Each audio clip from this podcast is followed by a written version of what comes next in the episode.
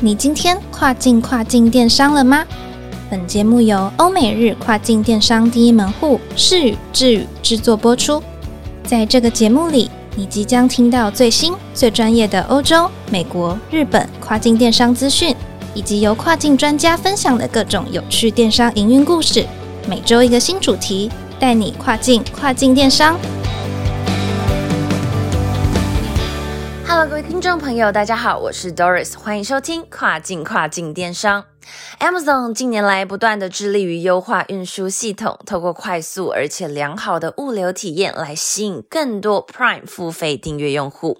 以巩固自己电商市场龙头的地位哦。那二零二一即将过完了，面对紧接而来的二零二二，Amazon 在优化运输项目的过程中，也因为受到大环境趋势的影响，做出一些物流仓储相关政策上的改革以及费用调整哦，其中包含了 FBA fee 仓储费用、气质费用、服务费用等等。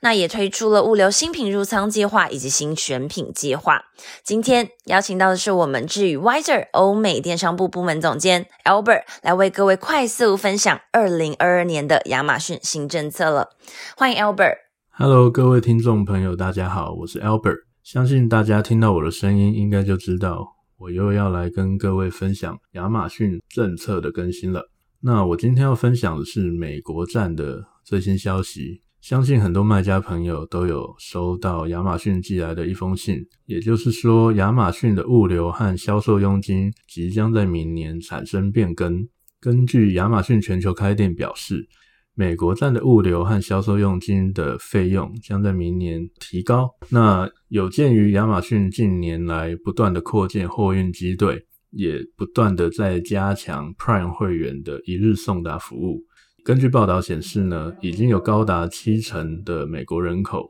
居住在亚马逊能抵达的配送的机场的一百英里范围之内。那随着这样的机队扩大，快速的空运选项能够吸引更多的消费者在亚马逊上购物消费。那我就来跟大家说明一下运输、物流、仓储费用的更新是什么。首先是物流费用，大家也知道，因为疫情之后呢，全球的海空运成本是涨得非常的夸张，因应这样国际的营运成本不断的上涨 fbaf 将会平均的提高了五点二个 percent 左右。那么在电商的相对的淡季呢，亚马逊也对仓储费用做出了调整。Q1 到 Q3 调涨 Standard Size 还有 Oversize 的月度仓储费，但是 Q4 的十到十二月这个仓储费暂时是保持不变。再来就是，如果你卖家朋友需要亚马逊帮忙做贴标还有封装的服务，这个预处理服务费用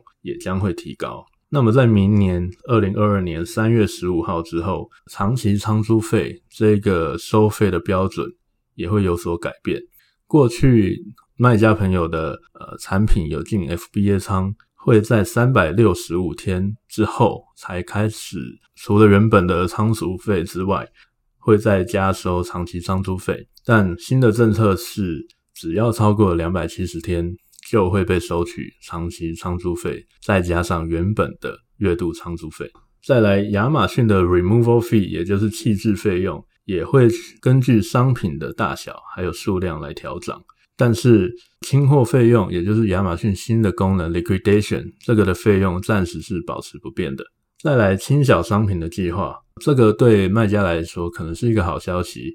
原本轻小商品的计划在重量的限制原本是十二盎司而已，也就是大概零点七五英镑。那它新的 policy 将会把这个上限提高到三个英镑。所以说，如果各位卖家朋友，你的产品的材积重量是符合轻小商品的计划的话，很建议大家去使用这个 program，因为对自己在 FBA fee 的这个成本上可能会有一笔不小的节省。那么接下来我来分享销售佣金的变更，其实变更的不多，品项也很少，它只有针对售价在五百块美金以上的割草机还有除雪机，它的销售佣金从十五趴降为八趴，其他的产品它的销售佣金基本上还是没有改变。这边最后再来跟大家分享两个 program，第一个是新选品计划。那亚马逊这边的消息是公布说，在某些指定的时段，只要你的产品有入选了新选品计划，亚马逊会为一定数量的商品提供免费的清货的优惠。那一样在某个指定的时段，亚马逊官方也会针对一定数量有入选新选品计划的 ASIN 提供五趴的销售回馈。嗯，那么我这边再来跟大家分享两个亚马逊给到卖家朋友的优惠计划。第一个是亚马逊物流新品入仓的优惠计划，在一定的指定时段里，亚马逊会为一定数量的商品提供免费的清仓优惠。那在指定的时段里，只要你的产品是新入仓，那呃，亚马逊会为一定数量的新的这些 ASIN 提供五趴的销售回馈。那第二个是新选品计划，只要你有 enroll 有入选新选品计划的商品，从今年十二月开始，会有特定的时段让你做免费的 liquidation，也就是清货的服务。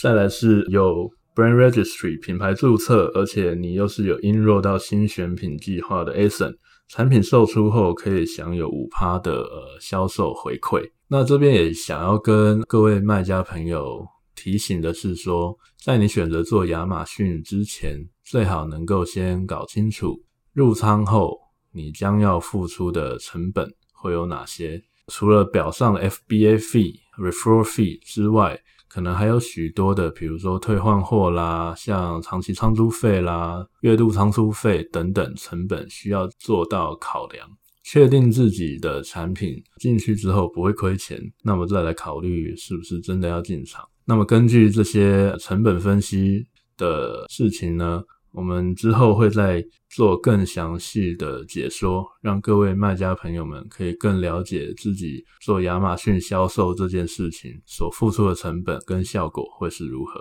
那谢谢大家。好的，感谢 Albert 精彩的分享。在二零二二年来临之前，预先掌握好亚马逊的政策改革，相信呢会对各位卖家更有帮助哦。最后，别忘了每周二早上八点钟准时收听跨境跨境电商，让我们带你跨境跨境电商。我是 Doris，我们下周二再见喽。